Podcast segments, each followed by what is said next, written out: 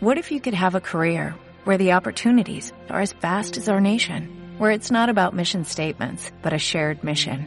At U.S. Customs and Border Protection, we go beyond to protect more than borders, from ship to shore, air to ground, cities to local communities. CBP agents and officers are keeping people safe. Join U.S. Customs and Border Protection and go beyond for something far greater than yourself. Learn more at cbp.gov/careers. Soy Diana Muñoz y me obsesioné con que más mujeres logren una vida en gozo y satisfacción tras haberlo hecho yo misma. ¿Cómo? Con una singular perspectiva de conciencia. Ver todo aspecto de la vida bajo el lente de las esencias femenina-masculina. En términos prácticos, ¿qué significa esto? Que si quieres un oficio en contribución y abundancia, aprende a alinear tu propósito interno con el externo. Y si quieres una relación profunda y apasionada, aprende a restaurarle polaridad. A través de este podcast, cada semana te ayudaré a identificar en diferentes áreas qué evidencia el desbalance de tus esencias y te propondré acciones prácticas para restaurarlo. Espera mi empatía, autenticidad y compromiso de compartirte lo que he aprendido en mi propio recorrido. Empecemos. Bienvenida a la segunda temporada de mi podcast Sin vergüenza alguna, Reina. Buena parte de expresar el más alto potencial de tu divino femenino tiene que ver con cómo eres reina con otras mujeres. Esa es la genuina hermandad y es la verdadera revolución femenina. Por eso esta temporada está dedicada a ellas, amigas, mentoras, colegas, esas reinas, sabias, heroínas que existen en nuestra vida. A través de mis historias, ellas tendrán el protagonismo y también estaremos conversando y desnudando el alma con algunas poderosas invitadas. Celestina. Dícese de la mujer que concierta, procura, facilita una relación amorosa. Tengo alma de Celestina, es mi naturaleza, no puedo evitarlo. Sin duda ese debió ser uno de mis roles preponderantes en mis vidas previas como bruja o como quieras llamarlo. En esta encarnación, lo sabes, hoy que vivo el deleite de haber encontrado el perfecto compañero, el amor de mi vida, no voy a descansar hasta que toda la que lo desee escuche lo que tengo por compartirle sobre cómo se gesta esa posibilidad, esa placentera perfección. Existe también para ti que lo deseas como lo deseé yo. Palabra de bruja.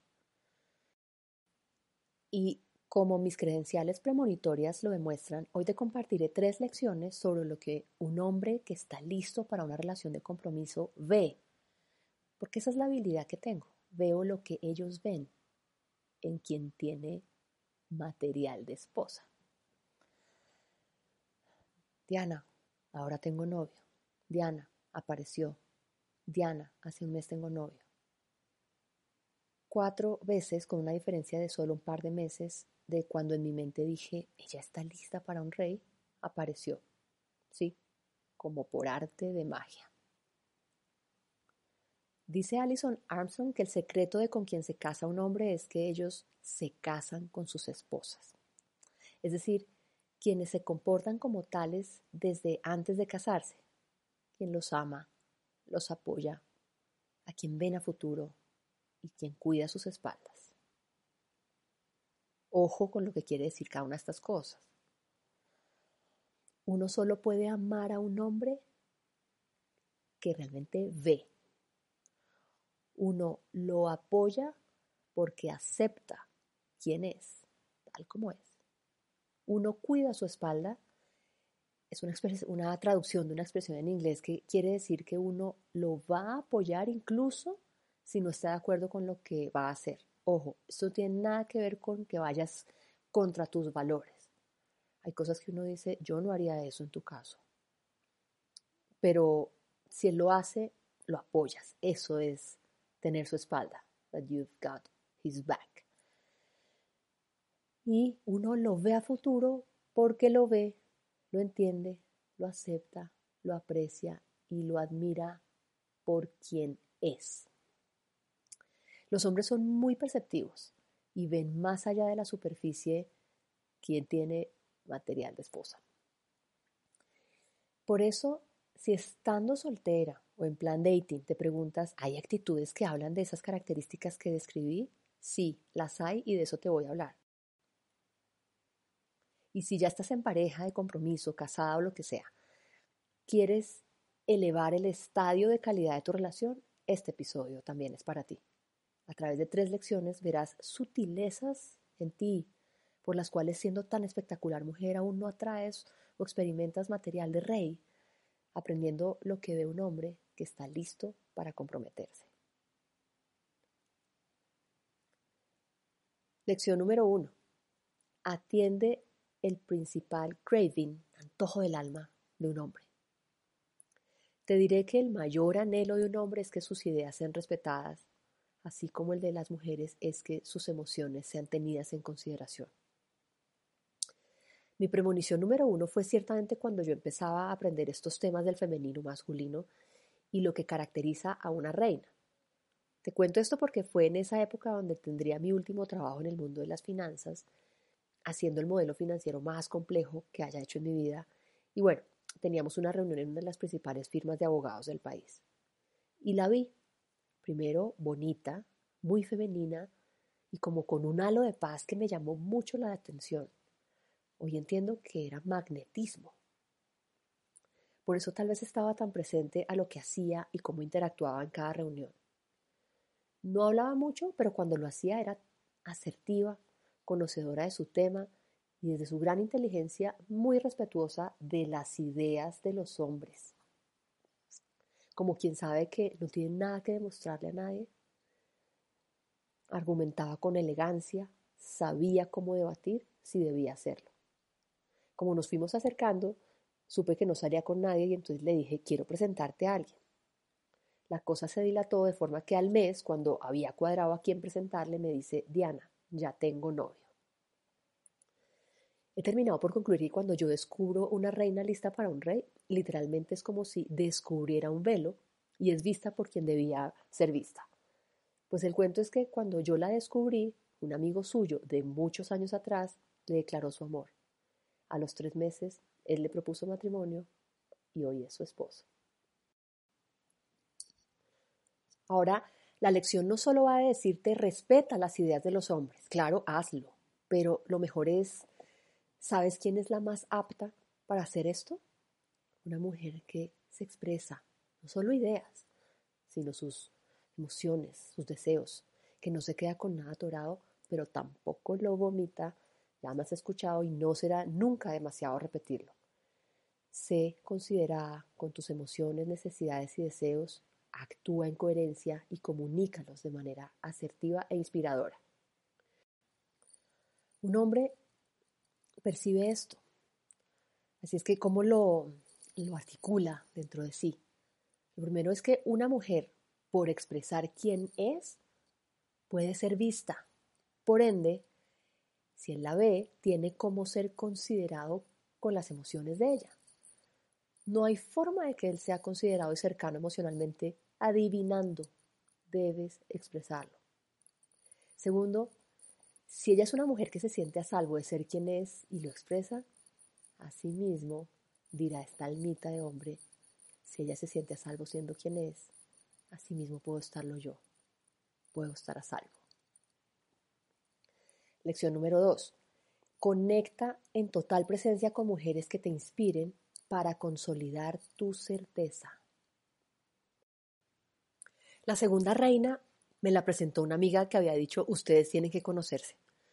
En ese café yo les contaba cómo nos habíamos reencontrado con Carlos 20 años después de haber trabajado juntos en la juventud. Estaba ella tan presente y atenta a mi historia y tan feliz por mí que me permitió sentir una cercana conexión. Un par de semanas después de ese café me enteré que un ex compañero suyo del colegio la contactó por Facebook, empezaron a salir, hoy están casados. Ella hizo honor a su mensaje, la magia sí existe. A la tercera diosa, maestra tántrica, me acerqué porque quería hacerle una entrevista. La primera cosa fue que tras tomar el test de balance de esencias que diseñé, salió casi que en perfecto equilibrio. Y eso en ella se notaba, el, que tenía sus esencias reconciliadas. Si eres antigua miembro de esta comunidad, seguro conoces el test, lo has tomado y si no, te invito a que lo tomes en mi website. La recuerdo en ese primer café de conocernos tan cercana y generosa con su tiempo y energía, no solo para colaborarme, sino que era vivaz y presente con mi propia historia de amor que le contaba. Y al final le dije, ¿cómo es que no ha llegado el rey? Y María Lu dijo con certeza, paz y deseo, debe estar por llegar. Cuando tuvo lugar la entrevista, un par de meses después, dijo, Diana apareció. Hoy vive con él el amor de su vida en Las Vegas, Estados Unidos. Quisiera resaltar la narrativa de María Lu. Ella no dijo que sea lo que la vida quiera. Ay, sorry, pero sabes que me encrespa esa narrativa como de resignación. Quien desea, quien sabe quién es y le ha entregado su deseo al cielo, tiene y expresa certeza, así como ya dijo. Ya va a aparecer. Está por llegar. Lección número 3. Reconoce tu deseo y decrétalo. Sobre el tema del deseo hay dos posiciones. La del conformismo de la lección anterior, esa narrativa que te recomiendo por favor no usar, la de si mi Dios quiere o esas cosas. Y hay otra, y es la de quien no quiere reconocer el deseo, porque te hace sentir vulnerable, tonta, sumisa, por desear algo que como reconociendo que algo te hace falta. Hay que ver las narrativas detrás de eso, pero te cuesta reconocer el deseo. Y yo sé, no te hace falta nada, pero si tu alma lo quiere, atiende el deseo y reconócelo. Eso fue lo que pasó con mi cuarto vaticinio. Ella es una máquina de trabajar, alineada en su misión y trabaja desde su pasión, hace un trabajo de excelencia, sus narrativas en el oficio son totalmente de una reina. ama lo que hace. Nunca habíamos hablado de temas del amor porque nuestra relación al principio era más como de negocios, pero como siempre me gusta conversar conmigo misma, yo me decía, tiene casi todo, pero hay algo que no me cuadra. Y tal vez lo que yo percibía era como trazas de, del masculino, de su frenético hacer. Si bien hacíamos cosas de negocios, pues uno se involucra, eh, y nos acercamos como amigas, así es que decidimos tomarnos un café de actualización. La había dejado de ver poco antes de fin de año y ese febrero, previo a ese marzo, donde el bicho nos hizo encerrar a todos, me dice, hace un mes tengo novio. Diana, yo misma en enero me dije y reconocí, yo sí quiero un novio. Este año quiero mi pareja. Por eso, cuando se rindió a ella misma atendió los deseos de su almita y estuvo dispuesta a reconocerlo, lo manifestó. Hoy, poco más de un año después, no solo está felizmente en pareja, sino que acaba de dar a luz a su primer hijito. Sobre el tema de certeza, recientemente entendí algo, y es que quien no puede expresar la certeza de aparecerá, ya viene, pone en evidencia que ella presume que algo le falta a ella. Eso es muy sutil, por eso hay que estar muy atenta a las narrativas del ego. Yo sé, tú dices, no, yo soy una vieja súper chévere. Ay, pero ojo, escucha bien al ego, explóralo, déjate escarbar, escárbate. Pero eso es lo que he visto. Si no puedes decir con certeza, sí, él aparecerá, estás creyendo que algo te falta. Y cuando un hombre percibe eso, su almita dice algo como, ella está buscando un salvador, algo que la complete, lo que yo le dé no hará la diferencia, no podré experimentar sentido de participación y de contribución. Tampoco podré atender mi necesidad de compañerismo y cooperación. Voy a estar pedaleando solo. Conclusión, no la veo como coequipera. Con base en las lecciones que te compartí sobre lo que los hombres perciben como material de esposa, es decir, para comprometerse y quedarse, te invito a que hagas las siguientes reflexiones. Son ejercicios poderosos. Primera, ¿quieres ser percibida como una gran coequipera? Identifica las historias de tu mente por las cuales crees que no tienes lo que se necesita para ser material de esposa. Por lo pronto te dejo con esta pregunta. ¿Vives los votos matrimoniales contigo misma?